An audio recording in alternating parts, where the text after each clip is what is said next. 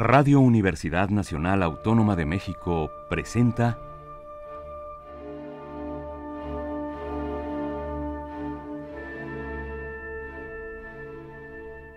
Amadeus.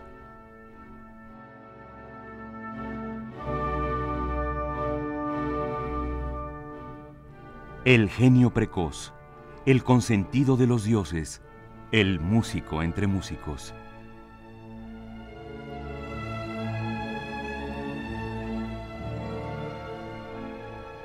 Toda la música de Wolfgang Amadeus Mozart en Radio Universidad. Una serie de Juan Arturo Brennan.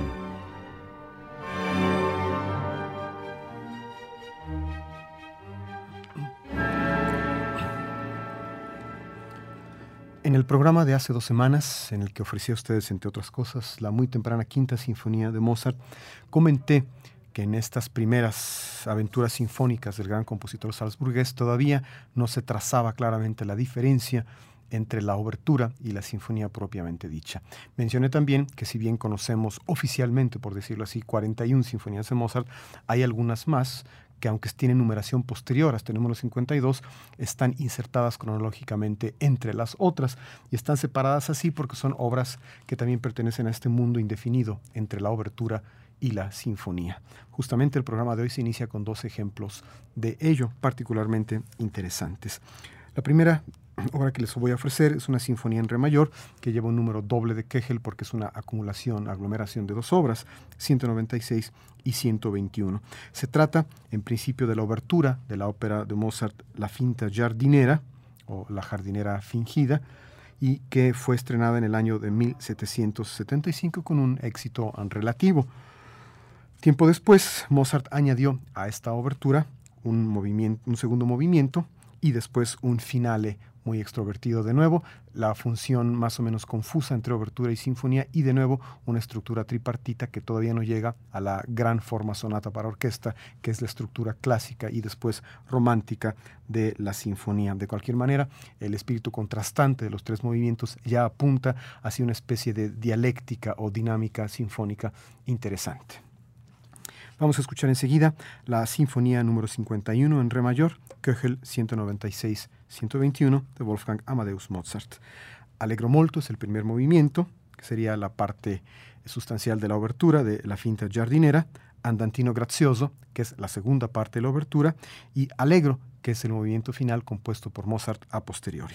La interpretación está a cargo de la Academia de St. Martin in the Fields, que dirige Sir Neville Mariner.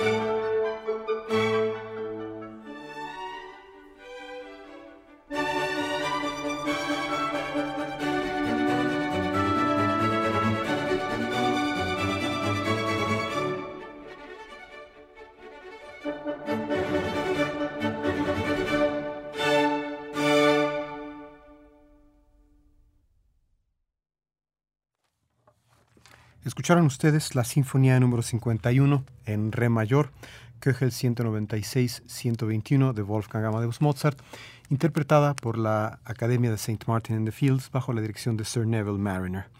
La siguiente sinfonía que les ofrezco es eh, la última de esta numeración, la número 52, y tiene una historia similar. En esta ocasión se trata de la obertura de otra obra escénica que tampoco es una ópera estrictamente, es una serenata, esa es la designación oficial, Il Re Pastore, el Rey Pastor que es el 208, que está basada, por cierto, en un muy famoso libreto de Pietro Metastasio, al que, fue, al que le fue puesta música por una cantidad inverosímil de compositores. Además de Mozart, le pusieron música a ese libreto Gluck, Utini, Sarti, Agricola, Hasse, Piccini, Galupe, Jomelli, Giardini y muchos otros.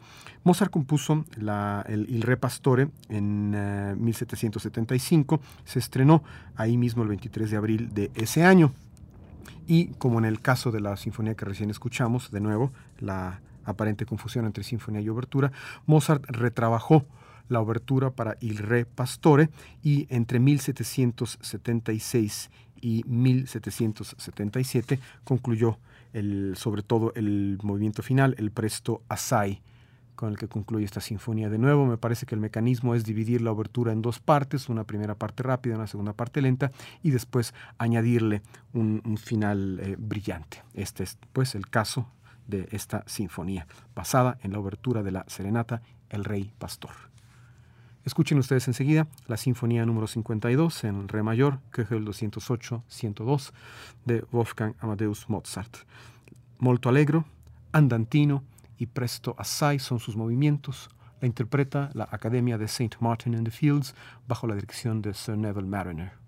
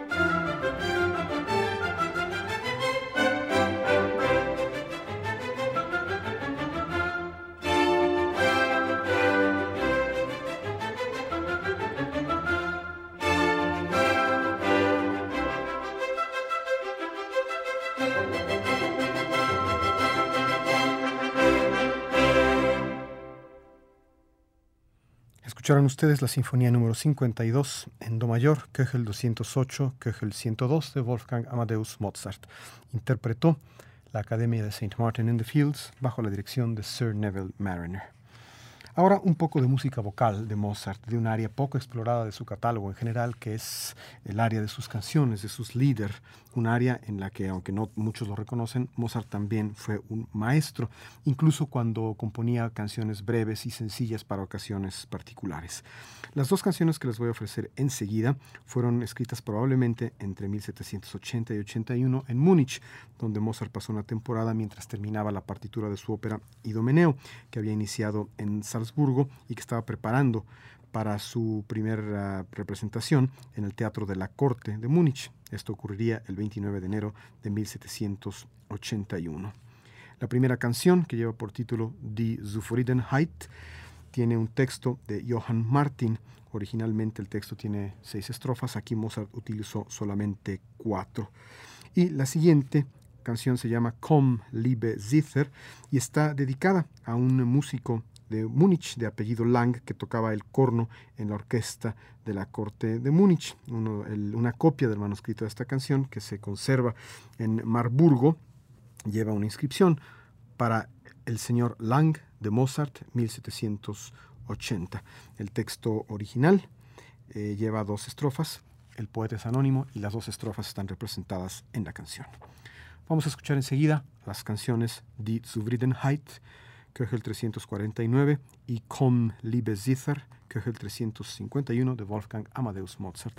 La voz es de Dominik Orieschnig, le acompaña en la mandolina Walter Würdinger.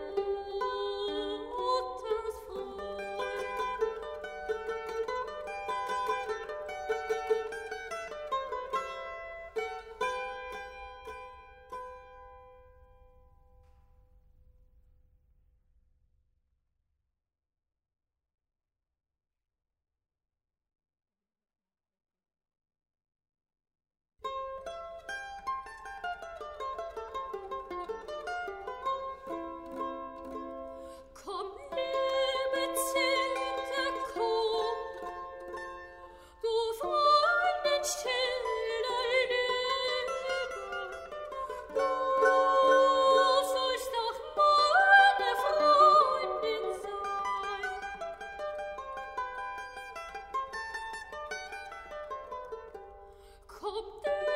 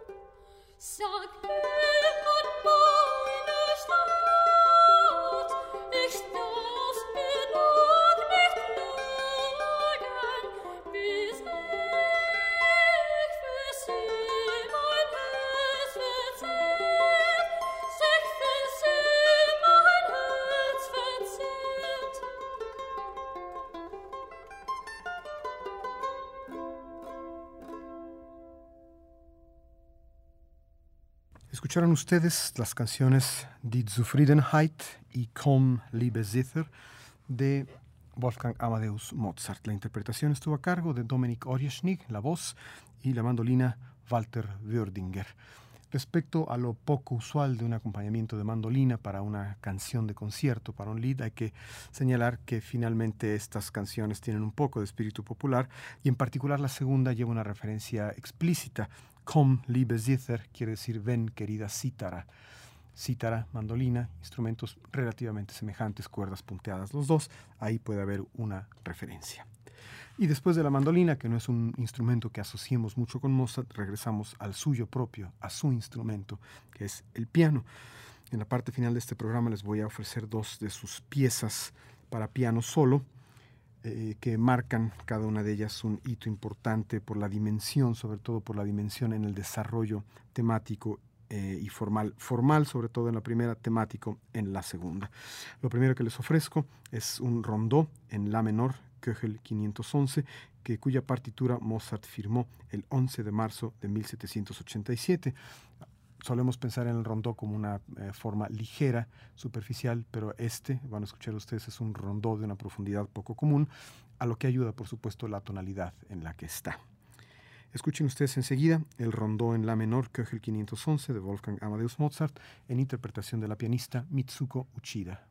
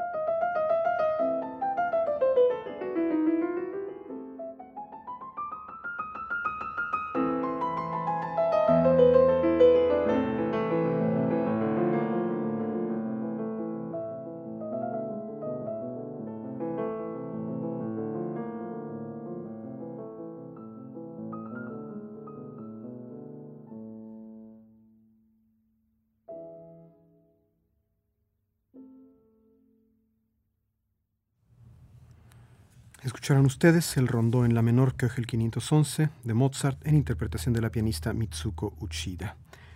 La obra con la que voy a concluir el programa de hoy es otra de las piezas para piano solo de Mozart, en este caso un adagio en si menor, que fue compuesto casi exactamente un año de la pieza que acabamos de escuchar. El rondó está firmado, la partitura está firmada el 11 de marzo de 1787 y el adagio está firmado el 19 de marzo de 1788. Es una obra también de, de, enorme ambición formal y en ella su característica principal es el hecho de que Mozart explora la tensión que hay por una parte entre una expresión lírica, casi casi como un recitativo, y por otra parte una, una, disonancia, una disonancia cromática muy avanzada para su tiempo, pero también muy muy bien controlada al interior de un esquema armónico que es aventurero, mas no, no totalmente temerario, es decir, no rompe con, uh, con los cánones armónicos de su tiempo, pero sí va un poquito más allá de lo que solían ir sus contemporáneos. Vamos a escuchar enseguida el Adagio en Si menor para piano, Köchel 540 de Mozart, en interpretación de la pianista Mitsuko Uchida.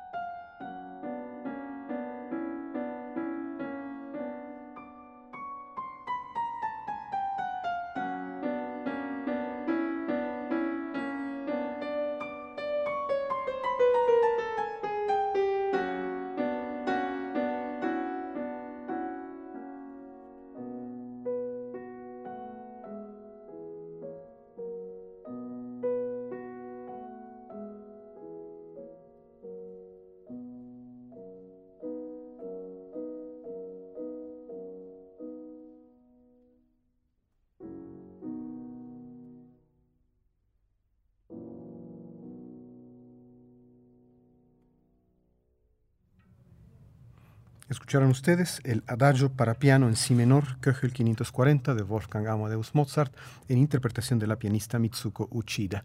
Concluye el programa diciendo que en los últimos años esta pianista japonesa se ha convertido, a decir de la crítica y los especialistas, en una de las mejores intérpretes de Mozart. A algunos críticos no les gustan sus interpretaciones, pero es un hecho que es una profunda estudiosa de la música para teclado del gran compositor de Salzburgo. Hasta aquí la sesión de hoy de Amadeus. Les agradezco su atención y espero que me acompañen aquí en otra emisión de esta serie la próxima semana a la misma hora. Soy Juan Arturo Brennan. Grabó este programa para ustedes Carlos Montaño.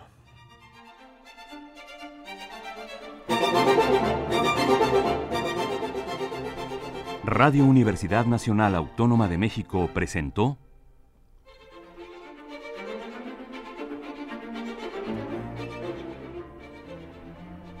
Amadeus.